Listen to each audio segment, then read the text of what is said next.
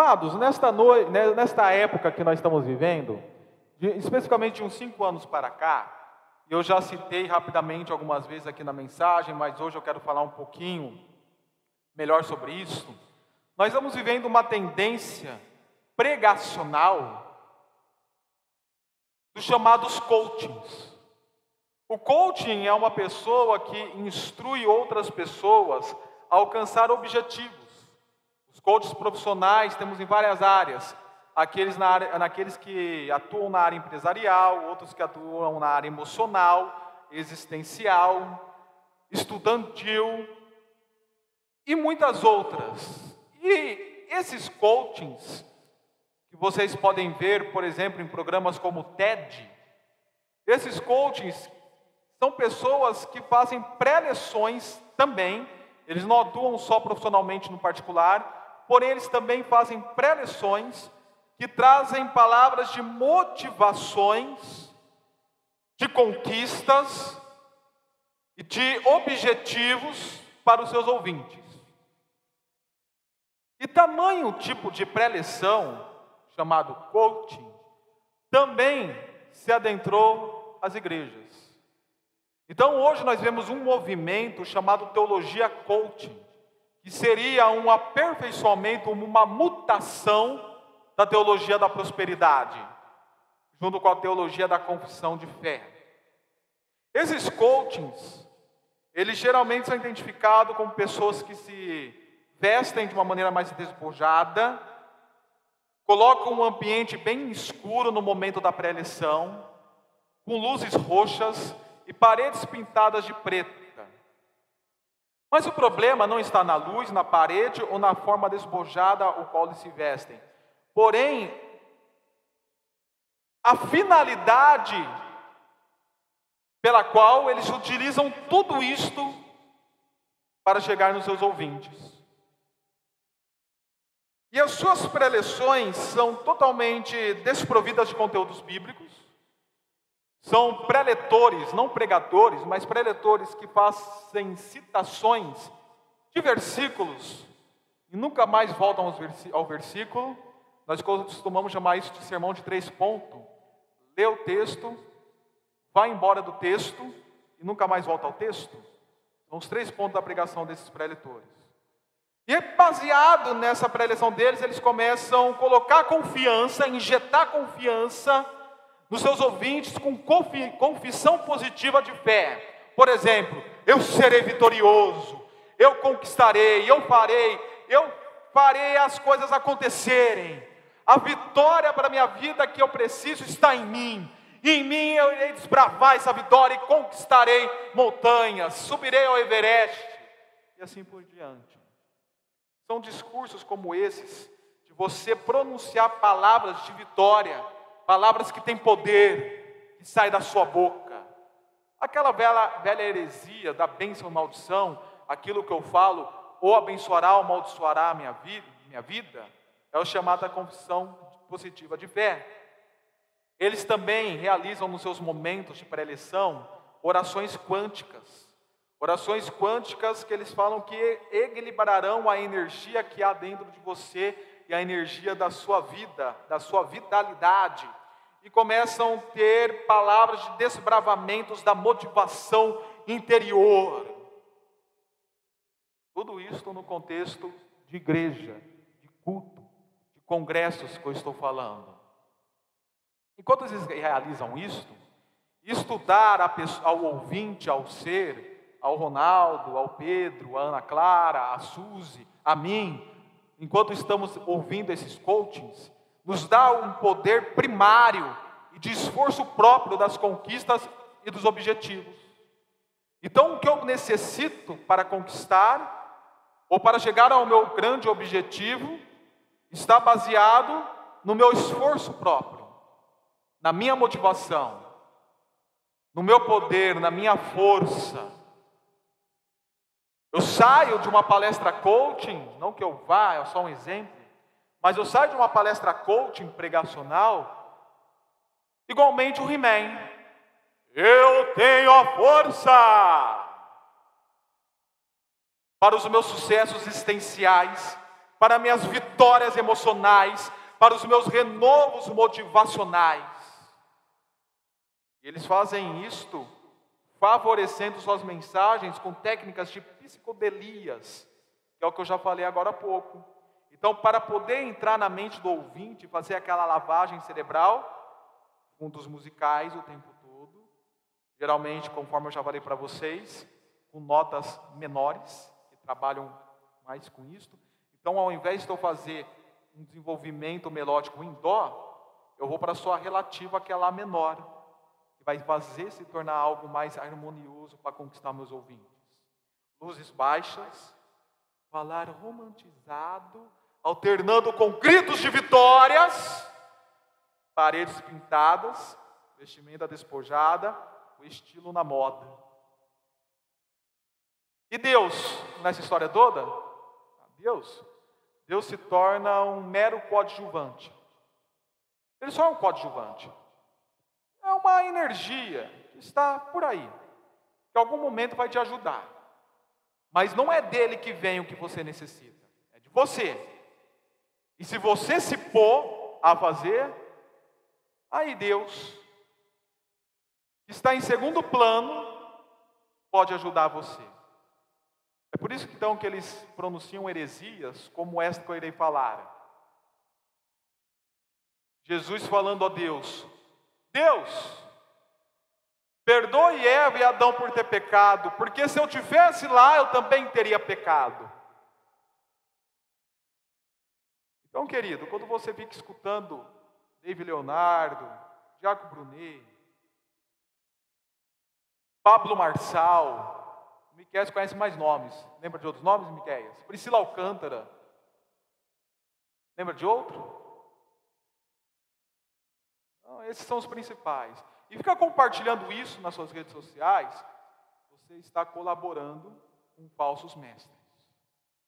E tudo isso reporta a uma filosofia do século XX, de um pensador chamado Friedrich Nietzsche, quando ele falava da vontade de potência. De uma maneira simples, Nietzsche falava que na pessoa em si, na Eliana, na Neia, no Marcos Lino, em sua realidade interna chamada psique, existe um desejo, uma emoção instigante, uma paixão fervorosa que nós chamamos de eros, no grego, de onde vem a palavra erótico, uma vontade a qual torne-se a força, o combustível, a potencialidade necessária para que o indivíduo viva intensamente, alcance seus objetivos, especialmente existenciais. Então, o que esses coaches pregam está baseado numa filosofia de Nietzsche, que dá a supremacia ao ser em si, à pessoa em si, e não a Deus. Contrariamente aos coaches pregacionais, a teologia coaching, ou até mesmo a filosofia nietzschiana, contrariamente a isto, o versículo 20, o versículo 21 de Hebreus 13 nos diz: O Deus da paz, agora o versículo 21, os aperfeiçoe em toda boa obra. Repito, o sujeito está no versículo 20. O Deus da paz. E o predicado, que é o verbo mais o complemento, está no início do versículo 21. Os aperfeiçoe em toda obra. E é sobre isso que nós focaremos nesse texto. Mas antes, eu só queria de recapitular com os irmãos e a última mensagem nós aprendemos sobre a obediência que nós devemos aos nossos líderes, especialmente quando esses líderes estão a não realizar motivações ou pregações motivacionais, ou de conquistas vitoriosas, ou daqueles pregadores que faz você pular e sair vibrante. Não é esse tipo de líder que você é chamado para respeitar, obedecer, ouvir, mas são aqueles que te ensinam a palavra de Deus. E nós vemos muito bem o conteúdo que eles ensinam, baseado no versículo 8 até o versículo 16, que é sempre apontando para a nova aliança e para aquilo que Jesus Cristo conquistou. Este Jesus Cristo que é o mesmo ontem, hoje e eternamente. Esse Jesus Cristo, que é o autor de Hebreus, fala variadas vezes que está em supremacia em relação a tudo e a todos do Antigo Testamento. Então é por isso que nós não devemos retroceder em nossa fé, voltar para trás, os leitores voltar ao judaísmo, ou nós voltarmos às nossas velhas práticas, porque nós pertencemos a alguém muito maior, muito melhor, chamado Jesus Cristo. Então é devido a isso que a partir do capítulo 11, ele se põe a mostrar a superioridade da fé em relação a qualquer outra coisa e começa a especificar os frutos da justiça que você e eu, enquanto cristãos, devemos ter, a partir do capítulo 12, versículo 14, e vem desenvolvendo isso até então. Conforme eu já falei, ele fala sobre a obediência, o amor, a aplicação, o carinho que nós devemos ter aos líderes. E assim ele termina o versículo 17. Eu faço questão de citar o versículo 17 para nós entendermos o versículo 18.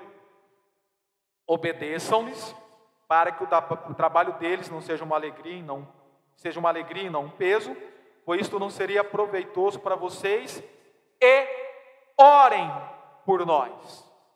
Na maioria das versões, talvez na sua, está igual na minha. O versículo 17 encerra-se com um ponto final e se recomeça o versículo 18 em outro parágrafo. Mas manuscritos mais antigos, eles colocam o e aí no meio. Então, obedeçam-lhes, tal, tal, tal, tal, tal, tal, tal, tal, tal, tal, e orem por nós. Porque o autor de Hebreus, junto com outros que com ele estava, por exemplo, Timóteo, eles também são líderes espirituais que devem ser obedecidos e pessoas que devem ser alvos de oração dos leitores.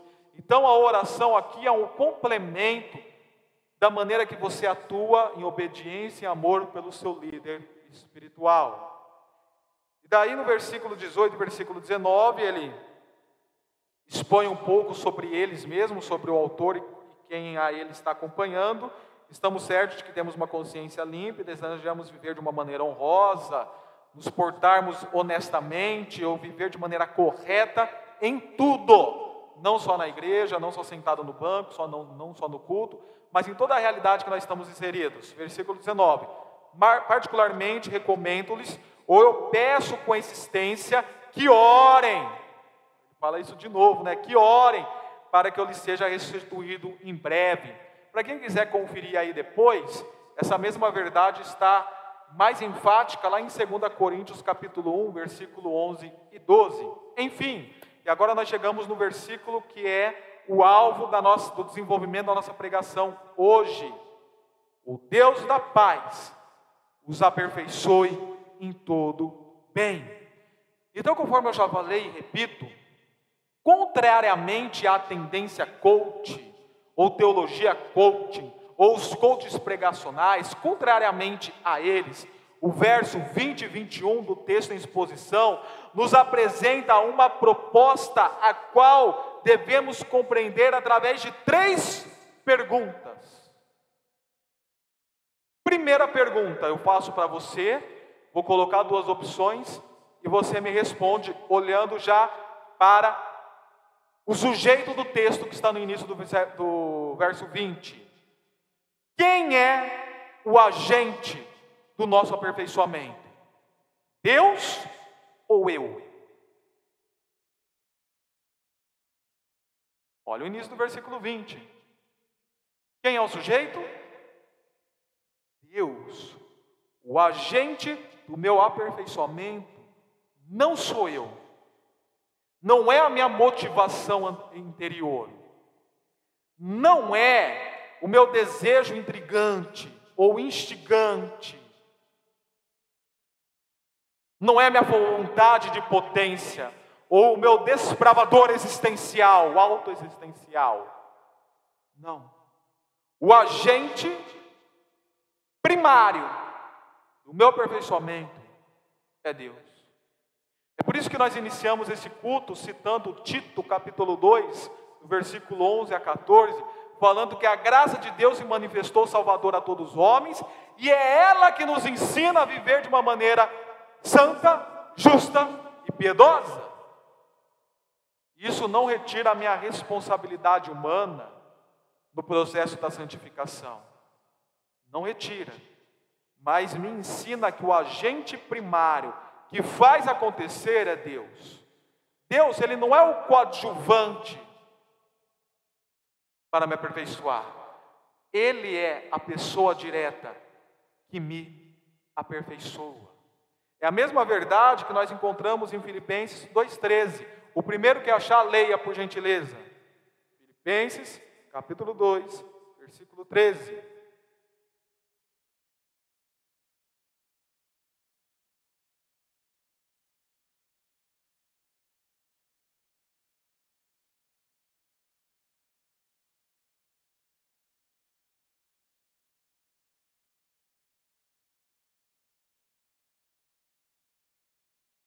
É Deus quem efetua em vocês o querer.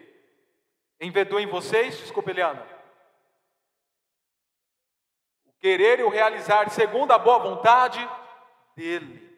E aí, nós partimos para a segunda pergunta: Qual é a finalidade deste aperfeiçoamento para toda boa obra ou para todo bem, conforme o versículo 21 diz? Qual é a finalidade disso? É para a vontade dele ou é para a minha vontade? Versículo 21. Os aperfeiçoem todo bem para fazerem a vontade dele e operem em nós o que lhe é agradável. Então, quando Deus age em minha vida e me aperfeiçoa, Ele faz isso para minha vontade ou para a vontade dele? Isso mesmo, é para a vontade dele é outra coisa que vai na contramão da teologia coach. Porque a teologia coach ela desenvolve, desenvolve em você para que você conquiste a sua vontade, os seus objetivos. Você está lá para objetivar o que você quer, para ser motivado conforme o seu querer e a sua vontade. Existia uma heresia no século VI da igreja, a qual Agostinho combateu, chamado pelagianismo. O pelagianismo, ele ensinava que o homem nasceu bom. O homem nasceu bom. Ele não tinha necessidade da graça e do agir de Deus na vida dele. Porque ele nasceu bom e na sua bondade ele poderia chegar no reconhecimento da sua pecaminosidade e aí então se voltar para Deus. Mas não pela ação de Deus pela ação de si próprio. Esse tipo de teologia que foi condenada, e a sua filha semi-pelagianismo também foi condenada, crê que no homem tem uma vontade boa, uma vontade, um desejo, uma motivação interior boa, que pode definir de fato a sua vida espiritual. E os coachings nada mais são em suas pregações e na prática do que pelagianistas pós-modernos ou contemporâneos. Porque eles pregam para pessoas crendo que nelas existam motivações, vontade e desejos bons. Enquanto na verdade nós sabemos que biblicamente, nós sabemos biblicamente, especialmente Romanos capítulo 3, que nós estamos depravados totalmente devido ao pecado que habita em nós. Não há nada de interior no meu eu, no meu ego, em mim mesmo. Não há nenhum desejo bom, uma vontade boa no que se refere à vida espiritual em mim, para que eu possa basear a fim de me aperfeiçoar, conquistar ou chegar nos objetivos.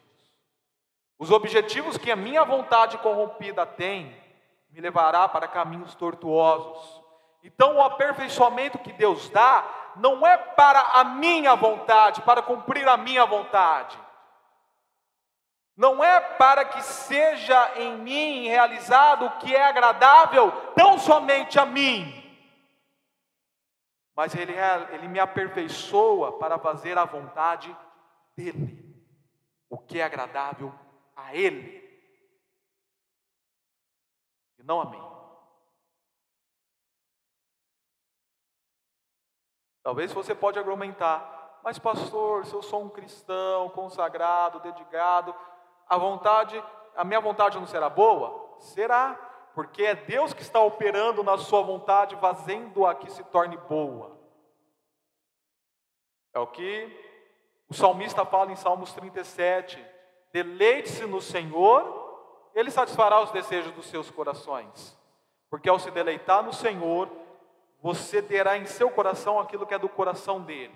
Mas note bem, não está sendo você o agente, está sendo Deus o agente te levando a ser aperfeiçoado para fazer a vontade dele. E não a sua potencialidade de desejo e vontade própria. Então Deus é o agente, a finalidade é a vontade dele, e quem é o instrumento? Por meio de quem eu sou aperfeiçoado? Aí o versículo continua: mediante Jesus Cristo. Então, o instrumento usado para que eu seja aperfeiçoado é a minha motivação particular ou é Jesus? Quero ouvir vocês. Jesus. Não tem como eu ir num lugar desse e essa pessoa ou esse coaching falar que minha motivação particular vai ser o instrumento que eu necessito para ser aperfeiçoado enquanto ser, enquanto cristão. Não. O instrumento que é usado é Jesus Cristo.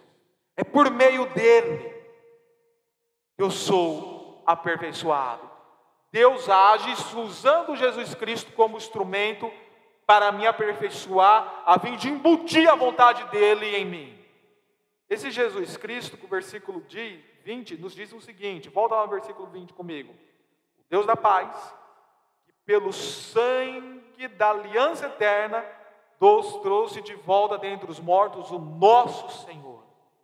É este Jesus Cristo, esse Jesus Cristo que foi ressurreto, este Jesus Cristo que já teve o seu sangue comprometido desde a eternidade, porque a aliança do Senhor, dada para os, para os seus, já está realizada desde a eternidade. Nós chamamos isso na teologia reformada de pacto da redenção. Nós temos três pactos: o pacto das obras, que foi feita com Adão, no capítulo 2 de Gênesis, que Adão e Eva não conseguiram cumprir. Então, nesse tipo de pacto, mas ninguém é salvo, todos nós nascemos sobre o pacto das obras e, portanto, condenados. Todos. E ninguém consegue ser mais salvo pelo pacto das obras. Então, se você acha que o seu desejo, a sua motivação, a sua vontade vai te levar a alguma coisa, só te levará ao pacto das obras, que é condenação. O pacto da graça, que foi prometido em Gênesis 3,15, em Jesus Cristo, e 21, e foi sendo revelado gradativamente no decorrer do Antigo Testamento, com as várias alianças que o Senhor fez, primeiramente com Abraão, primeiramente com Noé, depois com Abraão, depois com Moisés, depois com Davi, e agora ela é revelada completamente, consumada na pessoa de Jesus Cristo. Quando Jesus diz: entrego a ti o meu espírito. E lá a consumação do, do, do pacto da graça. É este pacto que nos salva, que nos redime, desse sangue derramado, de uma eterna aliança que já tinha sido planejada, que é o pacto da redenção. Isso se refere que desde antes da fundação do mundo, Antes de Gênesis 1:1, antes de Deus falar que os céus fossem criados e a terra também, o Pai, o Filho e o Espírito Santo, em uma reunião entre eles, que nós chamamos na teologia de reunião intratrinitariana, definiram a história da redenção. Definiram como é que o povo eleito e os cristãos seriam redimidos e salvos traçaram já o drama da redenção. Isto foi selado entre eles. E nós chamamos didaticamente Cristo de pacto da redenção. E esse versículo é um dos principais versículos utilizados para falar de tamanho pacto, da aliança eterna que trouxe Jesus Cristo dentre os mortos. Então, preste atenção, querido, desde a eternidade, Jesus Cristo é o instrumento usado pelo Pai, que é o agente, para poder aperfeiçoar você. E os pactos das obras que nós podemos colocar a nossa motivação, nosso desejo, as nossas vontades e muito mais, já estão condenados desde a eternidade. Este Jesus Cristo, que também é o que o autor de Hebreus chama, o grande pastor de ovelhas. Nós falamos dos líderes na pregação passada, nós falamos dos pastores no trecho ou na perícope passada que foi pregada, do versículo 7 e 17. Vimos a necessidade de pastores em nossas vidas, como eles são usados, porém, o grande pastor, o sumo pastor e bispo de nossas almas, conforme Pedro fala, é Jesus Cristo. Ele usa homens, conforme eu e outros pastores, para pastorear a sua vida. Mas o grande pastor que está em atuação na sua vida, te conduzindo, te aperfeiçoando, te moldando e te mudando, é este Jesus Cristo descrito no versículo 20. É mediante a Ele, a quem seja glória para todo sempre. Amém. Para encerrar a nossa pregação de hoje, eu quero ilustrar justamente sobre a queda. Gênesis capítulo 3, versículo 8 ao versículo 21. Melhor dizendo, do versículo 7 ao versículo 21. Adão e Eva, quando pecam, o que eles fazem? Eles vão se redimir diante do Senhor, eles vão buscar a Deus, eles vão clamar. O desejo e a motivação interior deles agora das obras que está corrompida os levaram para se redimir diante do Senhor, para fazerem o que é certo, o desejo que os potencializa, a vontade de potência que os fazem viver, os levou a Deus? Não. Eles tentaram cobrir a sua nudez com folhas. A vontade, a motivação e o desejo interior deles os falou assim: resolva pela própria mão. Resolva por vocês mesmos. Eles tentaram resolver a nudez deles por si sós, cobrindo-os de folhas. E além disto, fugiram da presença do Senhor. Porque quando eles escutaram Deus chegando ao jardim para se encontrar com Adão, que era uma prática diária, Adão e Eva se escondem entre as árvores. E que a motivação, a vontade e o desejo deles fizeram então? Os levaram a agir errado novamente. Foram se esconder entre as árvores. E Deus, que é o agente,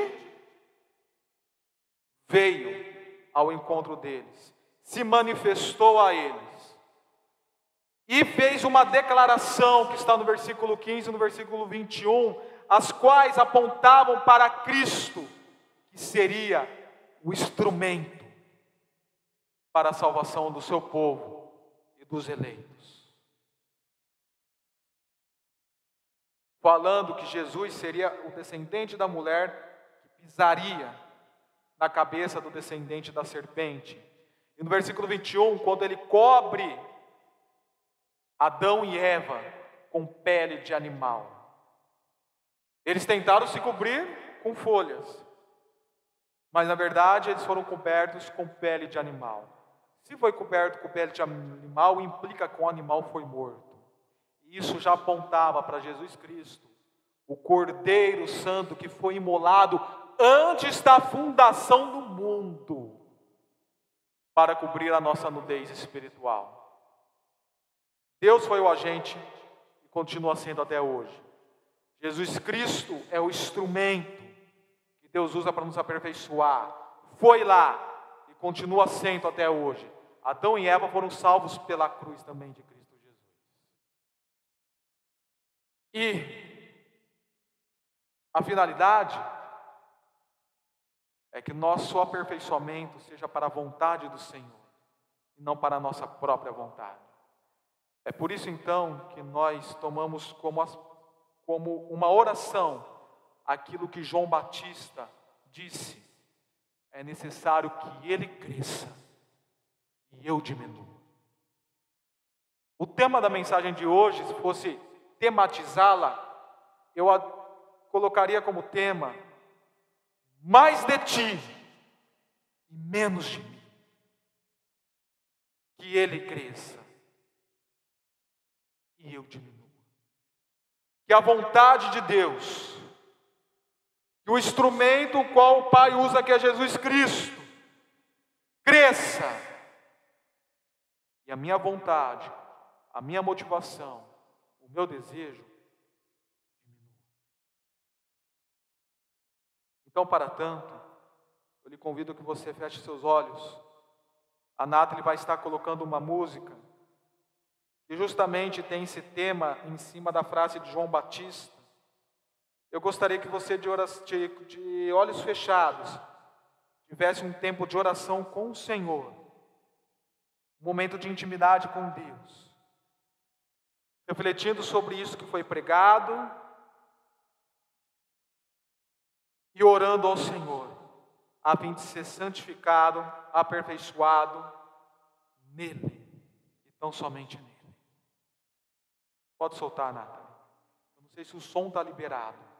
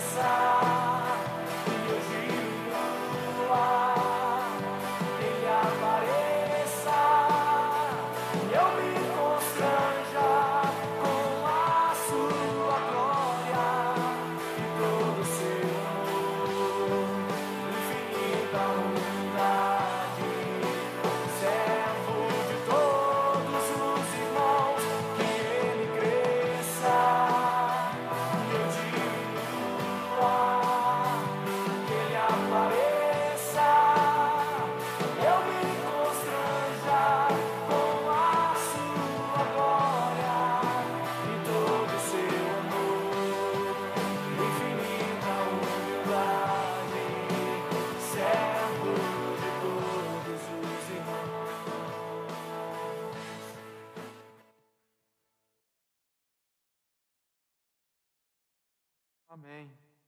Que assim seja na sua vida e na minha vida. Antes de orarmos, eu gostaria de fazer aqui uma correção. Na hora que eu sentei, que me deu um flash, eu fiz uma afirmação categórica aqui que Adão e Eva foram salvos pelo sangue da cruz. Nós não temos nenhuma afirmação dessa escriturística que nos afirma que Adão e Eva foram salvos. Eu quis dizer que os santos do Antigo Testamento, especialmente a partir de Abel, capítulo 4 de Gênesis, foram salvos pelo sangue de Jesus. Se Adão e Eva foram ou não foram salvos, nós não temos nenhuma afirmação categórica nas Escrituras sobre isso. Na hora do aqui do andamento, eu acabei soltando esta, mas eu já faço essa breve correção. E agora eu convido vocês a orarem junto comigo. Senhor, nesta noite nós possamos ter compreendido que quem, quem é o agente e o instrumento de nosso aperfeiçoamento. E a finalidade de tudo isto, que é a vontade do Senhor. Como também possamos ter entendido a estrutura do texto que foi exposto. E sintamos-nos constrangidos por nossa incapacidade de melhoria. E por sua vez, intrigados para o mais, o mais, o muito mais do Senhor em nossas vidas. Que possamos sair daqui dispostos a orarmos mais, a lermos as Escrituras muito mais e buscarmos no Senhor e tão exclusivamente no Senhor o devido crescimento e no Senhor estarmos em dependência para que o Senhor cresça e nós diminuamos, para mais de Ti e menos de nós. E que a graça salvadora do nosso Senhor Jesus Cristo, o amor de Deus o Pai, que a comunhão e a consolação do Espírito Santo de Deus estejam sobre todos que aqui estão, desde agora como para todos sempre sobre toda a igreja do Senhor Jesus Cristo espalhado pela face da terra.